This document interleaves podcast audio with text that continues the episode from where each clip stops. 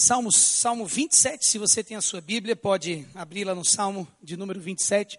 Nós estamos dando continuidade àquilo que estamos estudando no mês de janeiro, nos Salmos, e é uma bênção a gente poder estar hoje, mais uma vez, abrindo a palavra do Senhor e estudando esse texto precioso, Salmo de número 27. Se você tem aí a sua Bíblia, se você puder compartilhar também com alguém, talvez próximo a você que não a tenha. Você também pode abrir a sua revista e beber, lá está o esboço da mensagem, e você pode acompanhar a mensagem ali. Mas antes de nós cantarmos, eu queria, desculpa, antes de nós pregarmos, eu queria cantar com você. Tem um hino que me veio à mente, e eu peguei o ministro Samuel aqui de calça curta, né? Peguei ele em cima do laço. Mas como hoje à noite a gente vai falar sobre segurança, tem um hino que eu acho show de bola. Né? Eu curto muito esse hino. Que segurança sou de Jesus. Né? Eu não sei você, eu não consigo cantar sentado. Então fique à vontade. Eu sei que é um saco às vezes ficar senta, levanta, né? Mas a gente cantar sentado é ruim. Então vamos cantar esse hino de pé? Vamos ficar de pé? Vamos louvar o Senhor? Né? Cadê o, o, o nosso Beck? Vem cá, Beck. Vem. Cadê o nosso Beck para me ajudar aqui? Pega o microfone. Vamos louvar o Senhor com esse hino hino precioso e ele resume aquilo que o Salmo 27 traz para a gente hoje. Queria que você pudesse cantar, sabe, com essa confiança de que a tua segurança está no Senhor Jesus.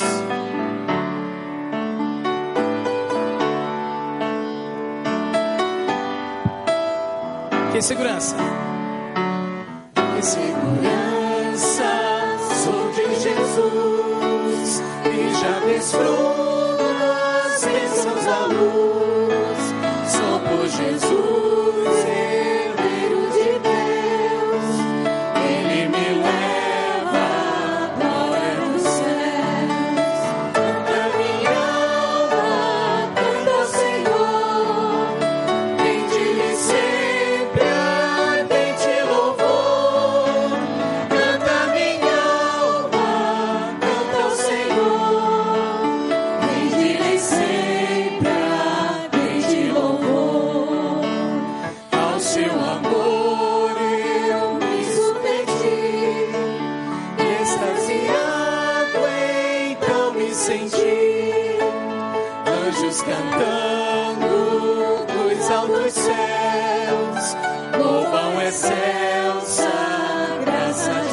Senhor, diga para ele.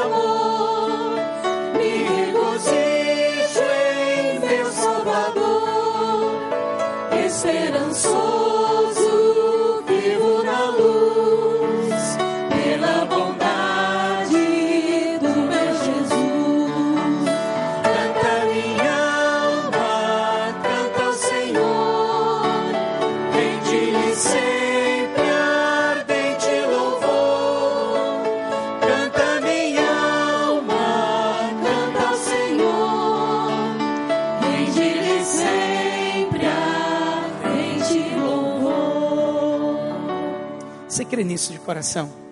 Que Deus é a tua segurança? Baixa a tua cabeça e fecha os teus olhos. Agradece a Deus por Ele ser a tua segurança. Agradece a Deus por saber que hoje pela manhã, quando você acordou, a tua herança estava segura nele. Agradeça a Deus porque você sabe que a cada dia, nesse mundo que jaz no maligno, você pode confiar no Senhor. Aleluia. Jesus é poderoso. O salmista já expressava isso. E hoje nós podemos expressar, abrindo nosso coração e dizendo: Sim, Senhor, muito obrigado. Ó oh, Jesus, ouve as orações dos teus servos.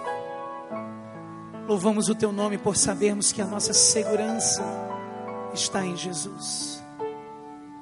Está naquele que nos amou de uma forma tão maravilhosa que se entregou naquela cruz.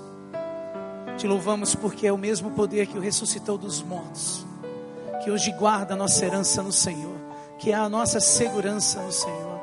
É este mesmo poder que está acampado aos nossos lados, através dos anjos do Senhor. É esse poder que nos leva à frente quando estamos deprimidos, cansados, desolados, desencorajados. É esse poder, é essa segurança que nos garante a caminhada aqui nesta terra. Louvamos o teu nome por quem tu és. Louvado seja o nome de Jesus. Amém. Amém. Podeis assentar, queridos. Obrigado, ministro Samuel Banda.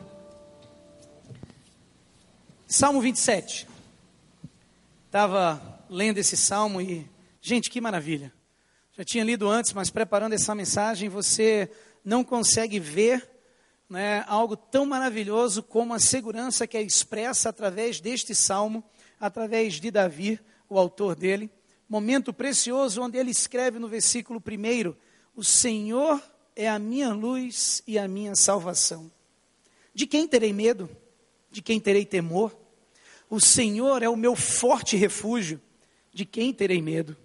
quando homens maus avançarem contra mim para destruir-me, eles, meus inimigos e meus adversários, é que tropeçarão e cairão.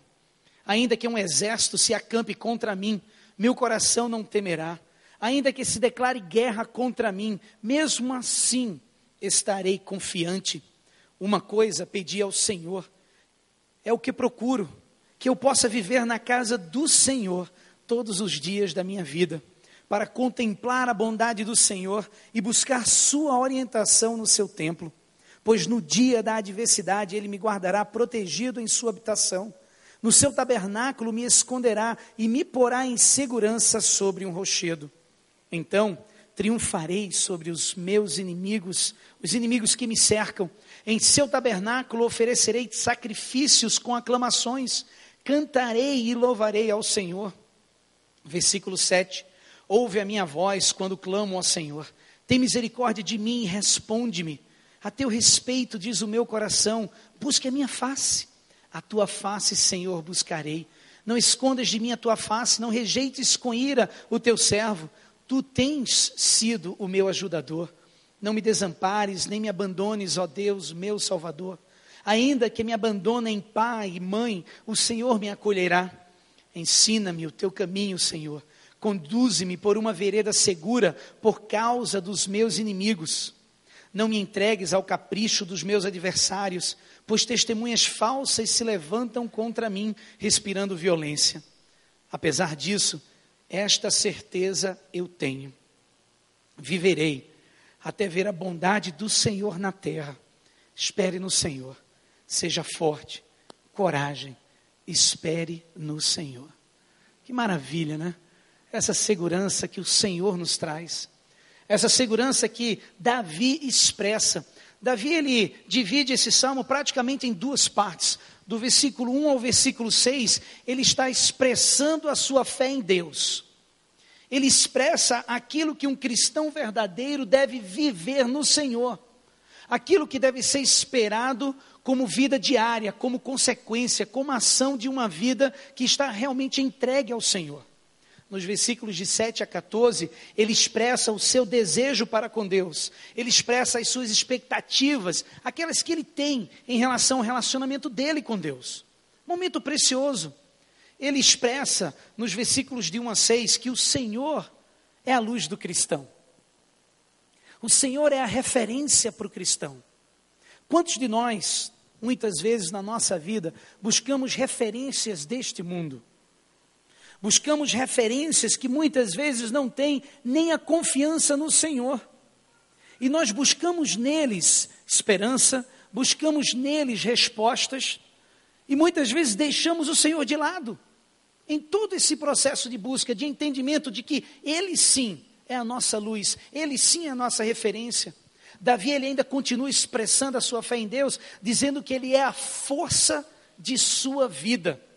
Se você olhar os versículos de 1 a 3, ele expressa justamente isso. Que a força que move Davi, que é aquilo que faz com que ele caminhe a cada dia num relacionamento com Deus, é a força do Senhor. Não é na sua própria força, não é no seu próprio entendimento. Quantos de nós passamos por crises? Quantos de nós passamos por lutas?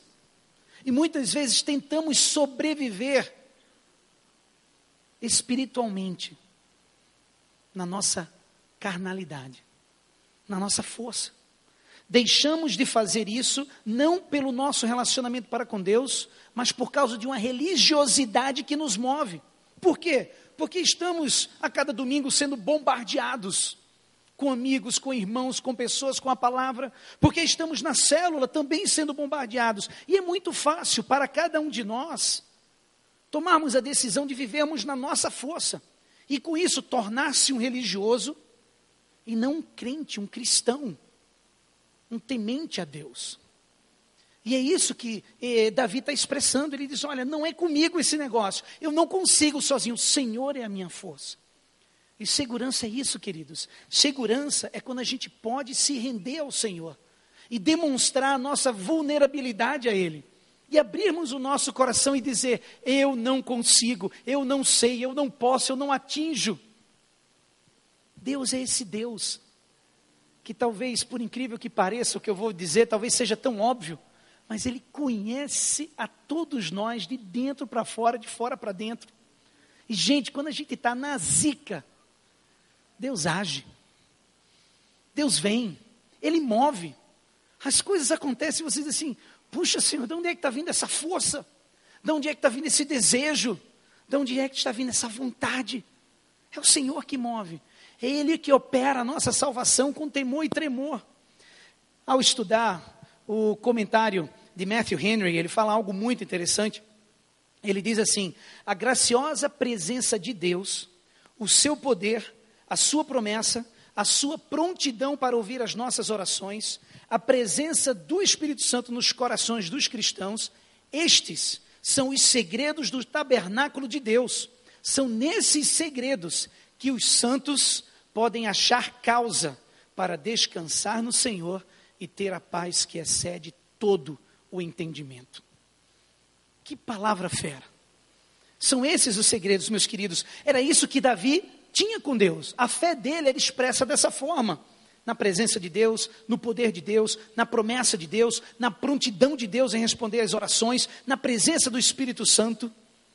E hoje, melhor do que Davi, a presença do Espírito Santo não é temporária, não é pontual, não é numa ação, mas a presença do Espírito Santo hoje é contínua. Ele veio habitar em nós. Ora, ora, olha que maravilha! Nós temos essa segurança vivendo em nós. Davi, ele orava para que ele tivesse uma eterna comunhão com Deus em sua casa. Esse era o desejo. Ao lermos o salmo aqui como igreja, é melhor né, um dia na casa do Senhor do que mil em qualquer outro lugar. Davi, ele desejava adorar ao Senhor em sua casa. Naquela época, a referência era a casa do Senhor, era para lá que eles iam. Hoje nós temos a presença do Espírito Santo em nós, nós adoramos ao Senhor em qualquer lugar. Nós adoramos ao Senhor em casa, quando acordamos, no chuveiro, tomando banho, no café da manhã, quando estamos nos dirigindo ao trabalho, chegando no trabalho, chegando na faculdade, chegando na escola quando estamos com os amigos, à tarde, quando a gente está em casa estudando, à tarde, quando está no trabalho, almoçando, conversando com os amigos, adoramos ao Senhor. Que bênção hoje, com essa nova aliança feita, nós temos a presença do Espírito Santo em nós. Se declaramos Deus como a razão da nossa vida, devemos fazer dele o foco da nossa vida, em todas as áreas quer seja na escola, no trabalho, não dá para separar o sacro do secular. Não dá para a gente dizer, não, aqui na igreja somos santos, aqui na igreja viveremos para o Senhor, aqui na igreja a gente exalta o Senhor, a gente abre a nossa boca, a gente adora o Senhor, mas lá fora é o André 2, é a cópia, é o clone, mas não é tão igual. Ele vive de outro jeito, ele fala outra coisa, ele tem outro tipo de ação, ele se dirige às pessoas de uma outra forma. Não dá essa dicotomia, ela não pode existir na vida do cristão. E é isso que Davi, ele expressava na sua fé. Davi, Davi, ele tinha isso em seu coração mais do que qualquer outra coisa. Qualquer que seja a posição do cristão nessa vida terrena, ele deve considerar o favor e o serviço de Deus algo acima de qualquer coisa. Ele deve orar por isto, ele deve desejar isto, ele deve buscar isto e ele deve regozijar-se nisto. Era isso que Davi apresentava na sua fé. Quando lemos dos versículos de 1 a 6, é isso que Davi expressa. No versículo 7, Davi começa a mudar um pouquinho a tonalidade. Davi ele começa nessa segunda parte do Salmo 27, ele começa a mostrar o seu desejo para com Deus. Quais eram as expectativas que ele tinha em relação ao relacionamento dele com Deus? Interessante é que onde quer que o cristão esteja, ele consegue sempre achar um caminho para o trono da graça de Deus.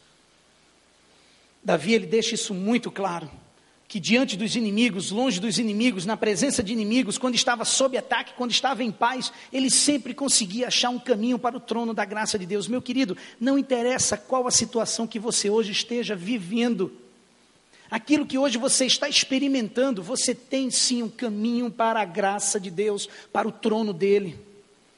Ele faz esse caminho, ele prepara este caminho para você e para mim. Hoje nós temos sim como olhar para o Senhor e dizer: Senhor, estou aqui. Que a tua graça seja derramada sobre mim, que eu tenha esse poder, essa força no Senhor para sair da situação na qual estou envolvido hoje. E meus queridos, quantas crises, quantas lutas, quantas decepções, frustrações, quantos problemas nós vivemos, faz parte da nossa vida. Mas a bênção é saber que caminhamos com Deus que quer se relacionar conosco e que quer nos carregar nos momentos quando nós não aguentamos, nos momentos quando nós estamos chegando já no limite, já não tem mais força. Deus nos chama, meus queridos. A cada momento, foi o que ele fez com Davi. Ele nos chama pelo seu espírito, ele nos chama, nos chama através da sua palavra, ele nos chama através de circunstâncias, através da sua misericórdia e através de tantos outros meios. Algumas vezes pelo amor, algumas vezes pela dor, mas Ele nos chama. E essa é a bênção. Davi sabia a quem ele servia. Mesmo quando fazemos alianças com as coisas vãs deste mundo, Deus está em amor por cada um de nós, nos chamando para buscarmos a sua face. Davi tinha essa expectativa, ele sabia que, independente do que ele fizesse, Deus estaria sempre de braços abertos para ele. Davi não jogava com Deus. Davi não usava Deus. Mas Davi conhecia o seu Deus. E Davi não foi perfeito.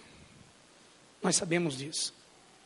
Mas mesmo assim, Deus estava de braços abertos para recebê-lo, para amá-lo, para dar a ele uma segunda chance, para ajudá-lo nas lutas. Davi pede a Deus que continue a mantê-lo em sua presença. Bem interessante essa palavra. Ele pede o benefício da direção de Deus, ele pede o benefício da proteção de Deus. Ele fala ainda que o pai e a mãe o abandonem, ele sabe que o Senhor nunca o abandonará. E ele, ele vai para o extremo, porque normalmente, pelo menos deveria ser o normal, pai e mãe não abandonam filho. E ele vai ao ponto de dizer: mesmo que o pai e a mãe que amam tanto o seu filho o abandonar, Deus nunca o abandonará. Ele está seguro, e seguro que verá a bondade do Senhor na terra. Não existe nada melhor do que essa prévia que a gente tem nesta vida, do que a gente vai experimentar na nossa vida gloriosa com o Senhor.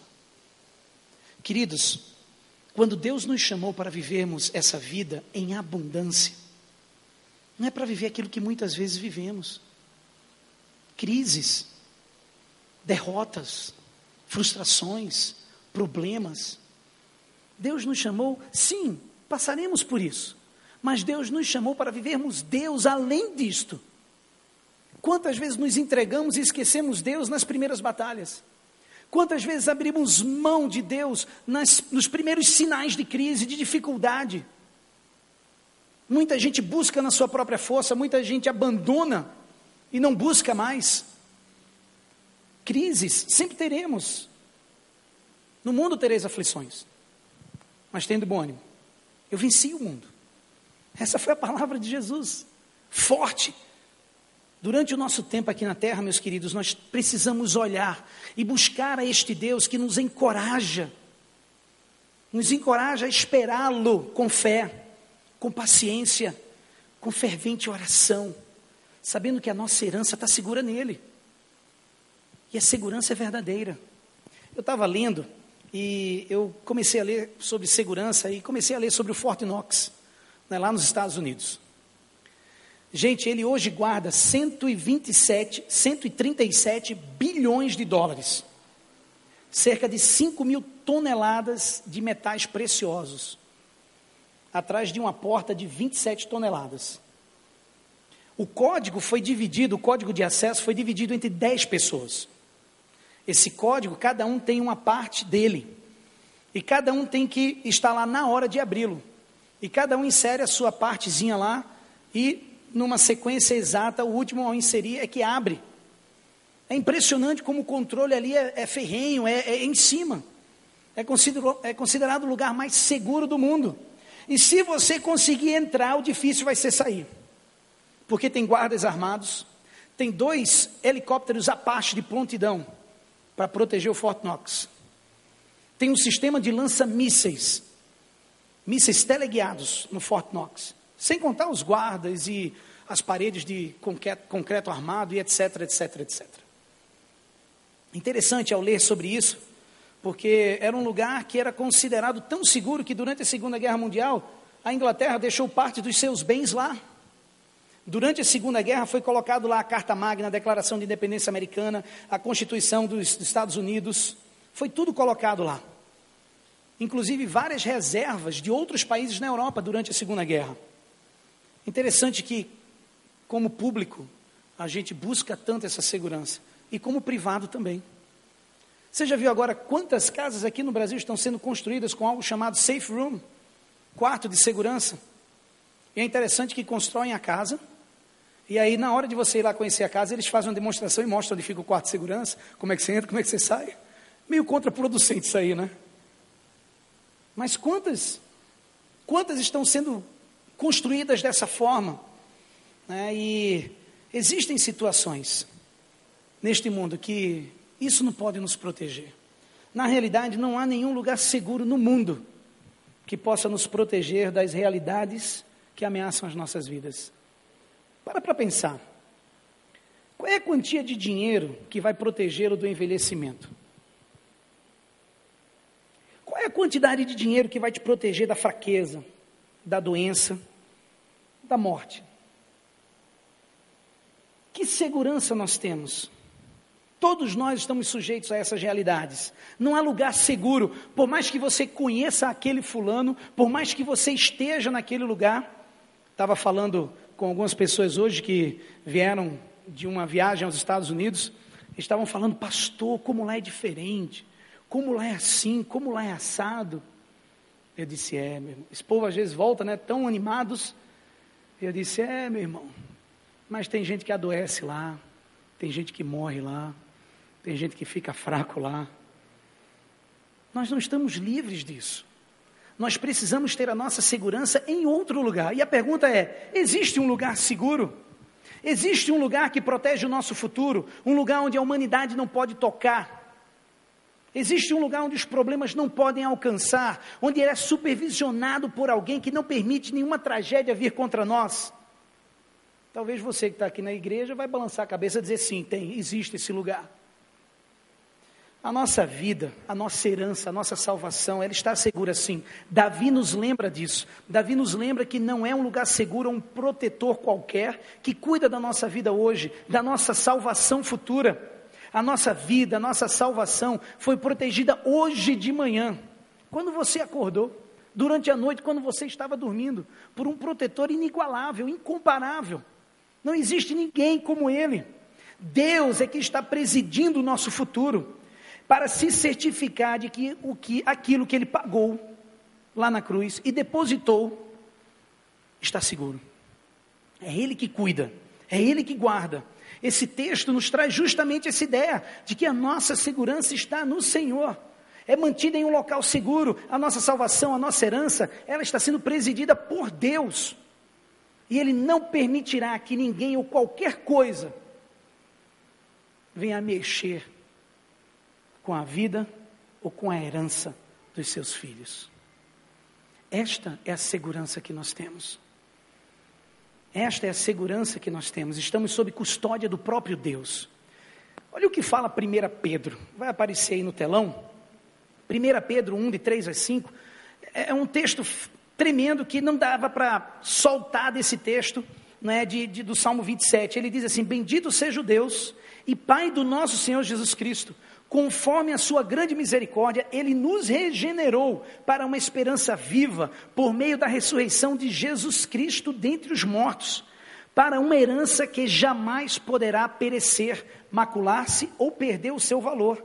Herança guardada nos céus para vocês, que mediante a fé são protegidos pelo poder de Deus até chegar à salvação prestes a ser revelada no último tempo. Que maravilha! A herança está protegida. No esboço, aí na sua revista, eu fiz questão de colocar três áreas que expressa isso. Primeiro, a nossa herança, ela nunca perece. A nossa herança, ela é imperecível. Nesse primeiro capítulo de Pedro, ele fala sobre isso. Olha só, o novo nascimento é imperecível. Já parou para pensar nisso? A palavra da sua redenção é imperecível. A misericórdia de Deus é imperecível.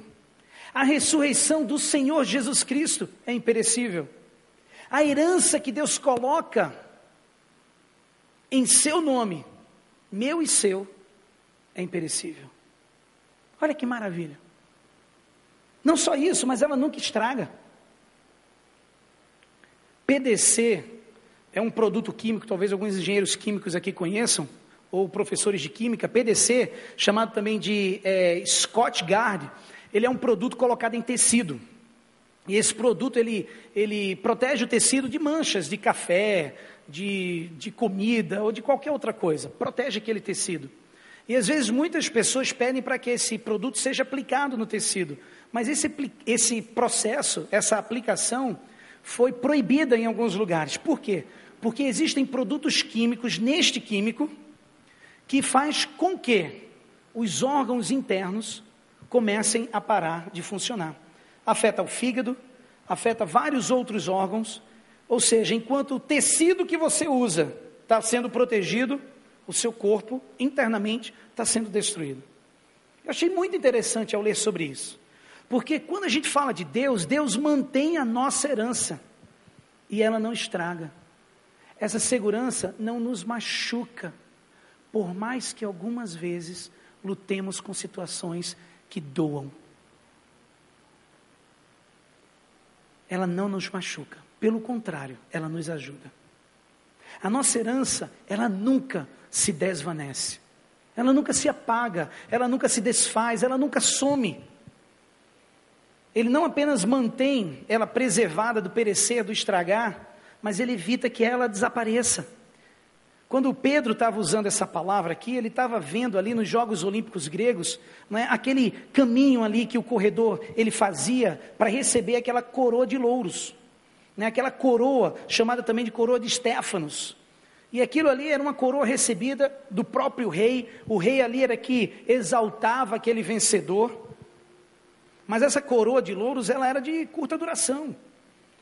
Ela era tirada de uma planta, provavelmente no mesmo dia ou no dia anterior, mas com um dia ou dois, ela já murchava, ela já começava a ficar marrom, secava e caía. Tudo aquilo que o vencedor recebeu naquele momento desaparecia. Mas a nossa herança não desaparece. A nossa herança em Cristo nunca desaparecerá. Olha só, o poder que ressuscitou Cristo no passado é o mesmo poder que preserva a sua herança agora. Aquilo que Davi falava lá no Velho Testamento, em música, em canto, é aquilo que Pedro no Novo Testamento estava falando de que era aquele poder de Deus através de Jesus Cristo que preservaria a nossa herança. Não só Deus está olhando para esse dom, mas Ele mesmo cuida dele. Ele protege, a vigilância é eterna sobre isto. Qualquer um que tenta desqualificá-lo de reivindicar o que Deus já colocou em sua conta deve ser afastado do seu convívio, porque o Senhor já garantiu a doação.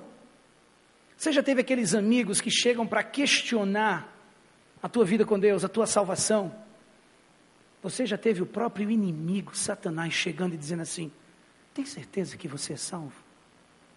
Tem certeza que isso que você fez não faz com que você né, não tenha mais um relacionamento com Deus? E começa a colocar umas minhocas na tua cabeça e começa a influenciar a tua vida de uma forma que você começa a duvidar do teu relacionamento com Deus.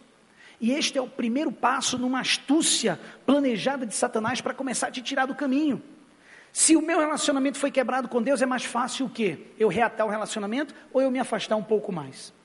Como é que é no nosso dia a dia? Quantos de nós confrontamos os problemas ou quantos de nós corremos, escondemos, jogamos embaixo do tapete, deixamos para lá os problemas? A mesma coisa com Deus, meus queridos. Quando Satanás coloca essas minhocas na nossa cabeça, esses dardos inflamados, dizendo: olha, quebrou, não rola mais com Deus. Ele é um Deus justo, santo, Ele é um Deus, e é, mas da mesma forma, Ele é um Deus amoroso, um Deus perdoador, um Deus que nos dá uma nova chance, um Deus que restaura, um Deus que renova. Esse é o Deus ao qual servimos. Se você não encontra, meu querido, gozo nisto, as chances são de que você ainda não é um cristão verdadeiro. Se o teu gozo não está nisso. Se você não vê alegria em Deus manter a sua herança, a coisa está feia para você. Talvez hoje à noite Deus te trouxe aqui para que você pudesse renovar isso com Ele. Cristo não te deu essa herança para que você vivesse qualquer outra coisa lá fora. Ele não te deu essa herança para que você pensasse, bom, agora que eu estou com Deus, as coisas vão melhorar, eu vou ser rico, eu vou ter um emprego, vou ter um carro, vou ter um apartamento, as coisas vão prosperar. E a gente tem ouvido tanto da teologia da prosperidade por aí. Uma mentira que está sendo ensinada. Deus ele abençoa sim. Deus faz prosperar sim. Quem ele quer, da forma que ele quer e não numa barganha ou numa troca com Deus. Mas Deus, ele te restaurou para um relacionamento íntimo com ele. Deus nos enviou Jesus para que você pudesse ser reconciliado de volta com o Pai. E o Senhor mantém a sua herança. E interessante, queridos, quando a gente começa a olhar a vida de Davi e a confiança que ele tinha em Deus, e ver esse texto de Pedro e a confiança que ele tinha em Deus, essa herança, ela nos move a alguma coisa. E eu queria desafiá-los esta noite, essa, esse final de tarde, início de noite, a que saiamos daqui com, essa, com esse desafio né, aceito, né, recebido e levado em frente.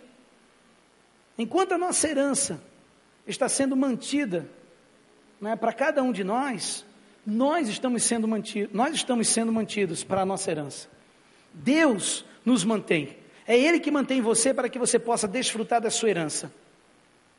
Eu não estou falando sobre o Deus que fez através de Jesus Cristo na cruz, Ele trouxe Jesus, Jesus morreu. Isso foi feito e foi resolvido.